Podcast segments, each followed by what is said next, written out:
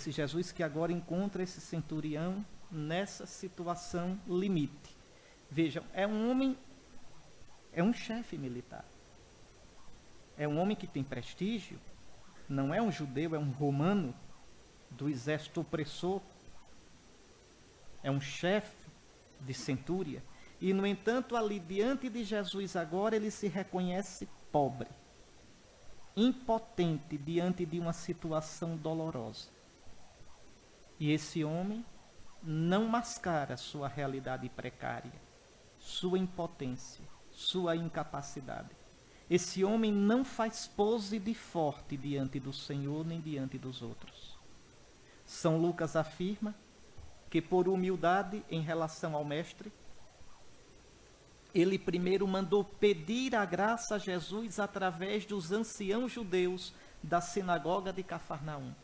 Repare, nem se achou digno de logo falar com Jesus.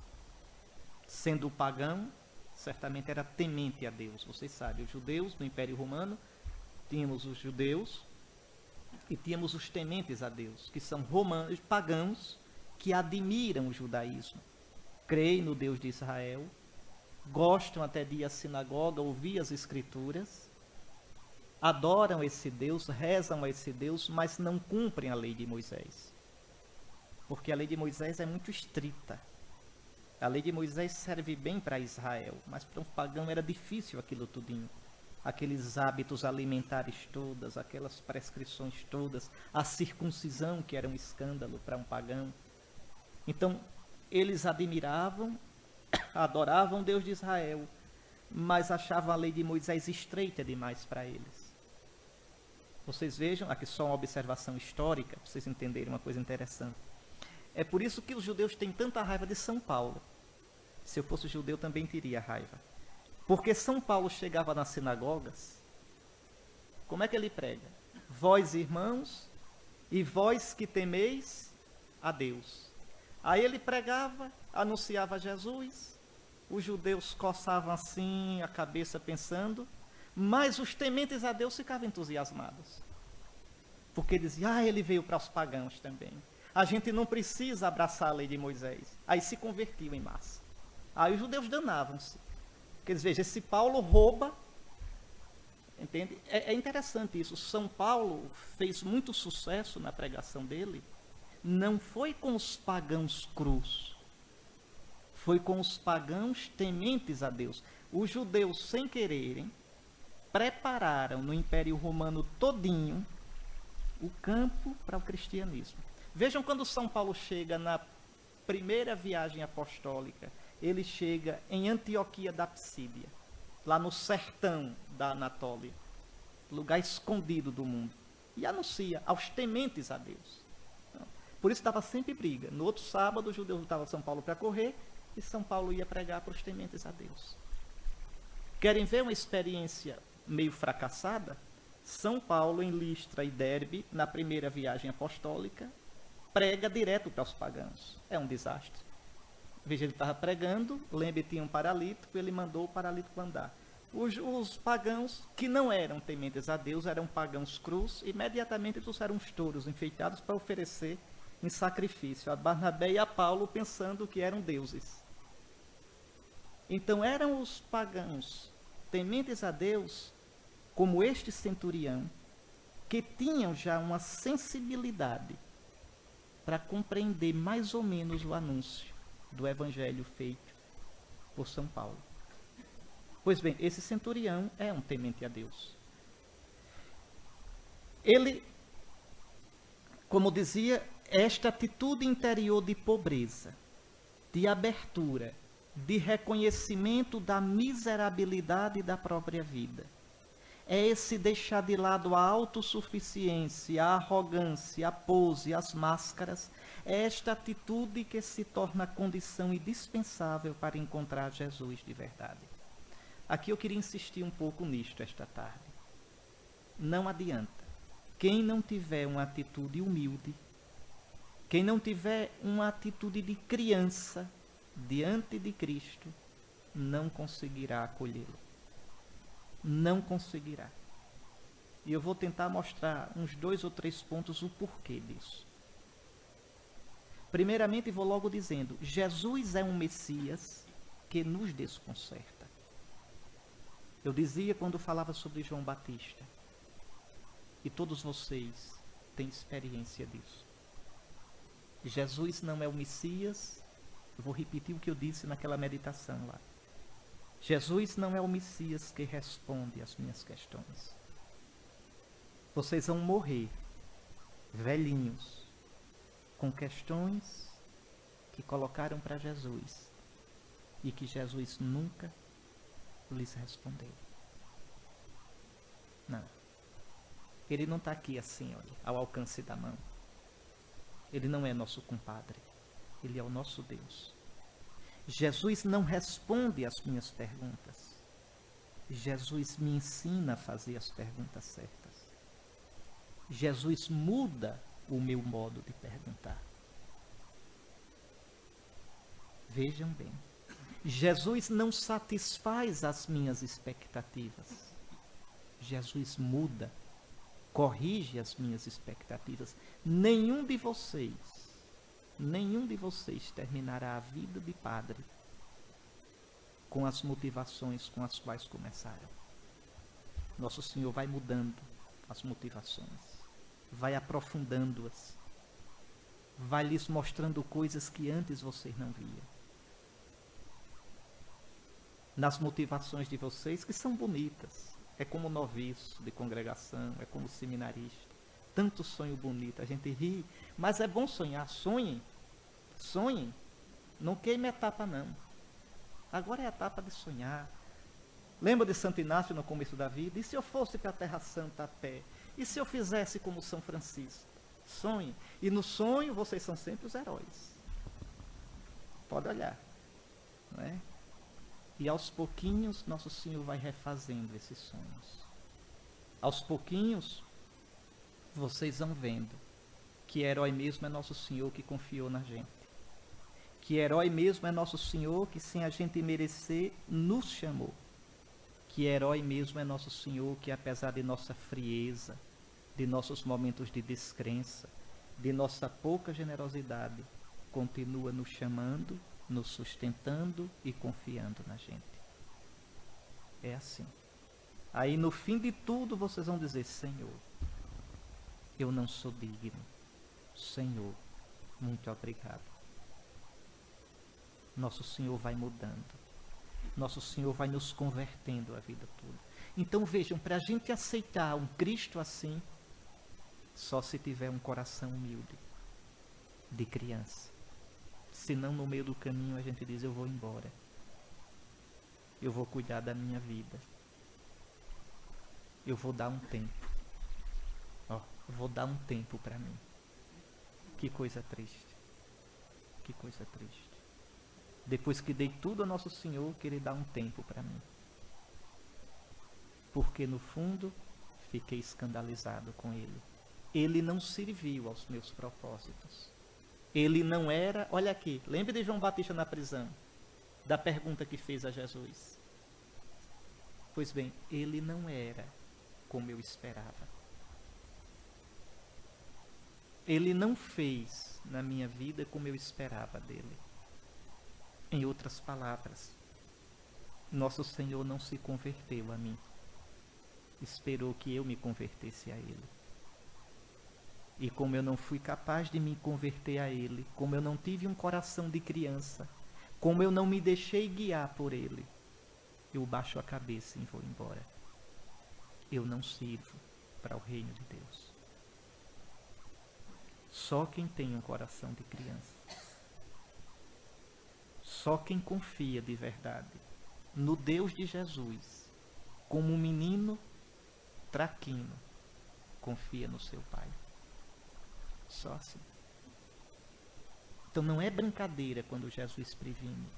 Se não tiverdes um coração de criança. Podem olhar. Nosso Senhor quer conquistar nosso Senhor é ter uma atitude de pobre, de humilde, de necessitado diante dele. Veja o leproso. Veja esse centurião agora. E outros que nós ainda vamos ver. Mas vamos lá. O que move esse homem a uma ação tão inusual e inesperada? O que faz um centurião romano, mesmo temente a Deus? São Lucas diz que ele era temente a Deus. 7 e 4. Pedir uma atitude suplicante a um judeu. Recordemos que o centurião é senhor, é autoridade, é agente dos patrões da Terra Santa. Diante dos judeus, sua atitude seria de superioridade, de mando, de domínio. Então, o que move esse homem a suplicar assim, a rebaixar-se, a pedir ajuda aos servos, aos escravizados? É a compaixão por um simples servo a quem prezava. Sua situação, a do servo, era gravíssima. São Lucas diz: estava doente à morte. A compaixão do centurião revela bem o tipo de homem que vem ao encontro de Jesus. A dureza da vida que levava como soldado, a sua posição de comando não o tinham desumanizado não tinham, de certo modo, lhe subido a cabeça. Esse homem ainda conserva um sentido de generosidade, de afeto, de compaixão, um senso de humanidade. Aqui está o gancho, onde nosso Senhor encontra uma brechinha ele entra. Esse homem tão duro ainda tem algo de generoso, de afetuoso, ainda é capaz de, de amar tanto um servo que vai atrás de Jesus, de um judeu, para tentar curá-lo. E é por essa brecha que Jesus entra. No seu coração também deve haver umas brechas. Deixe, pelo amor de Deus, essa brecha aberta.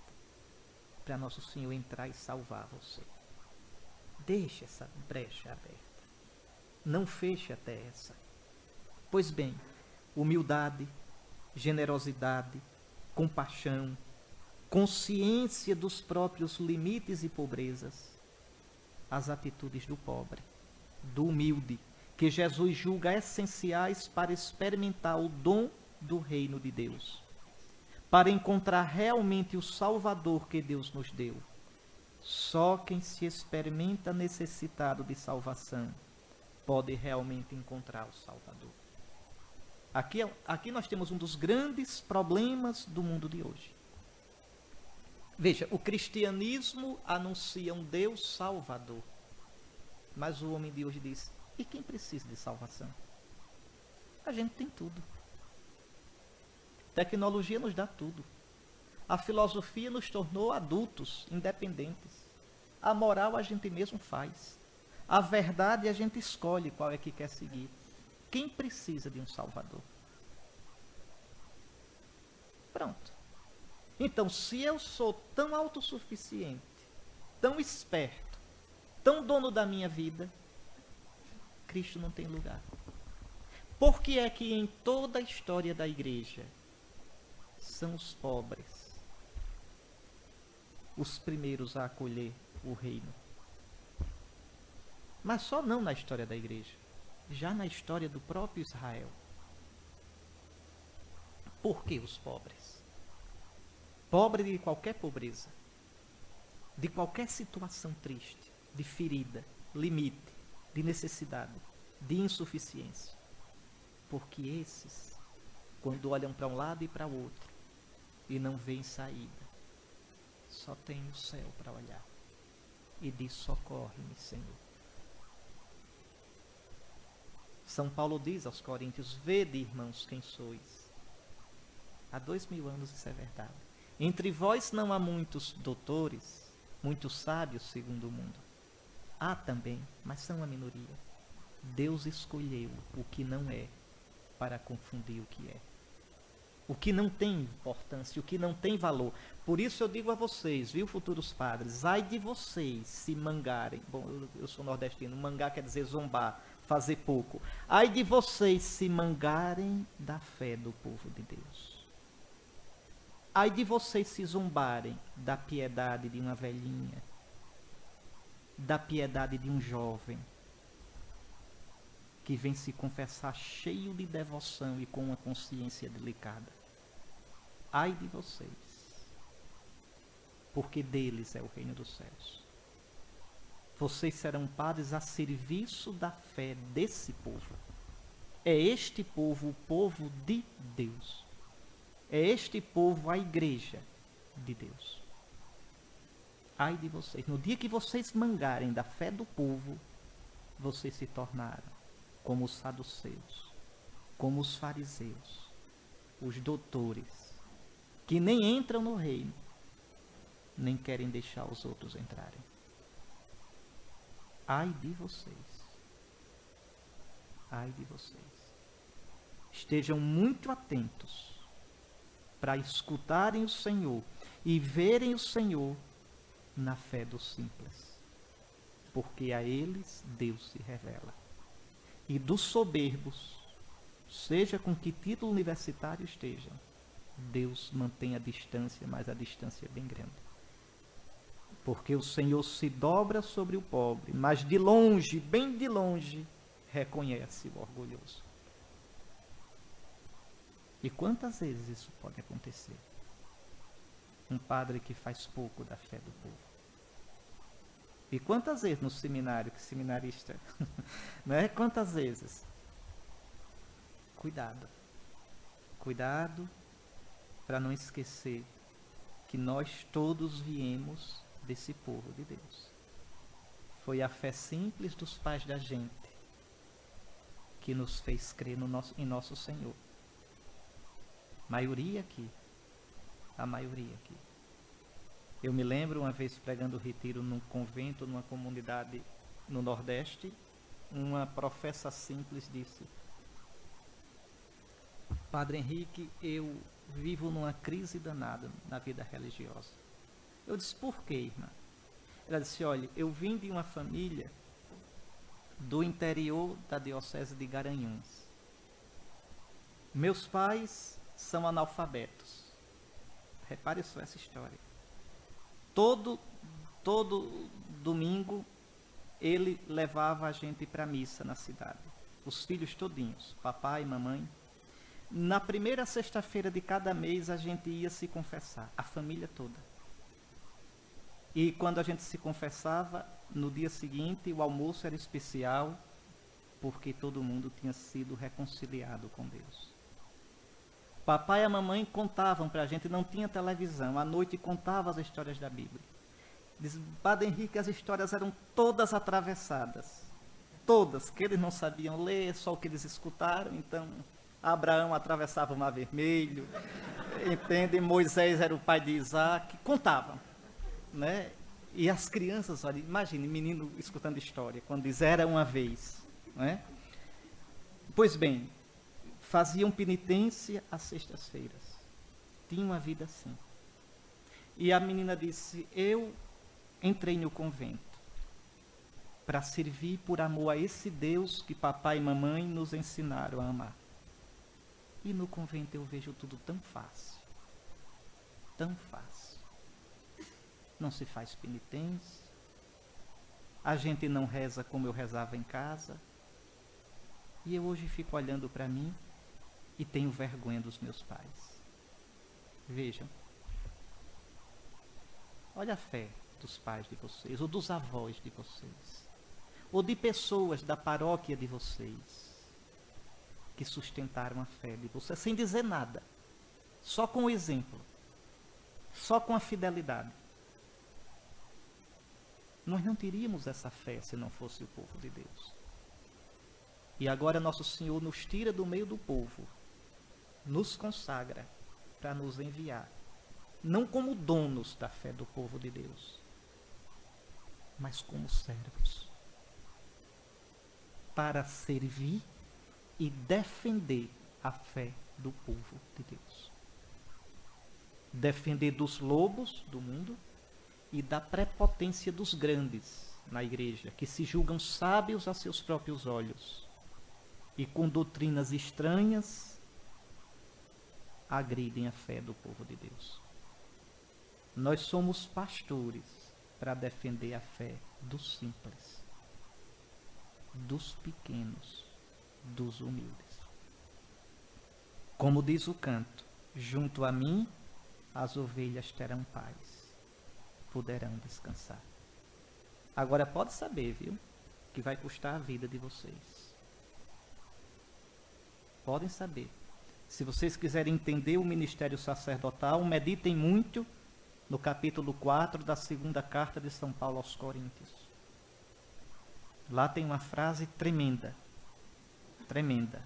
A morte trabalha em nós, a vida trabalha em vós. Para que o rebanho viva, o pastor deve morrer. Se o pastor não morrer a cada dia, morrer para sua vontade, morrer para si próprio, para suas expectativas, para sua comodidade. Se o pastor não morrer, o rebanho não vive. Mas lembre do que diz o nosso Jesus, o nosso modelo, o bom pastor. Por isso o Pai me ama. Por isso, porque eu dou a minha vida pelas minhas ovelhas eu a dou. Ninguém tira na marra de mim mesmo, eu a dou livremente. Este é o preceito que eu recebi do meu Pai. É por isso, meus irmãos, que não se pode ser padre sem essa intimidade com Jesus. Essa intimidade. Esse querer estar com Ele, querer imitá-lo, querer sofrer o que Ele sofreu, querer viver o que Ele viveu. Só assim eu posso ser padre. E só assim o rebanho vai reconhecer em mim um pastor senão é um salteador. Aquele que não entra pela porta é ladrão. E Jesus diz: Eu sou a porta. Eu sou a porta das ovelhas. Bom, voltemos. Aqui algumas perguntas. Somente quem tem um coração de criança desarmada, uma atitude de pobreza e humildade, pode acolher realmente Jesus e o reino que ele traz. Sou humilde ou prepotente? Reconheço-me pobre, débil, necessitado? Ou sou tomado pela ilusão tremenda da autossuficiência? Que às vezes a gente diz, Senhor, eu preciso de ti, mas é só da boca para fora. A gente se acha tão potente, tão capaz. Enquanto a vida não der uma rasteira daquela que derruba que quebra a gente todinho, a gente não se convence disso. Às vezes Deus dá, deixa mesmo que a vida derrube e triture a gente. É para nos salvar, viu? É para salvar a gente da gente mesmo. Recorde bem, um seguro indicador da minha atitude para com Deus é o meu modo de tratar os outros, sobretudo os irmãos mais próximos. Quem se julga grande diante de Deus e autossuficiente, nunca tratará os demais com misericórdia e doçura. É sempre na peia, no reio, no metro da minha justiça e da minha medida. Quem trata os outros assim, pode ser rezadorzinho que dá gosto, mas a oração não vale nada. Rezou, rezou, mas nunca se abriu para o Senhor. Nunca, aquela oração nunca foi uma oração de escuta de verdade do coração do Senhor.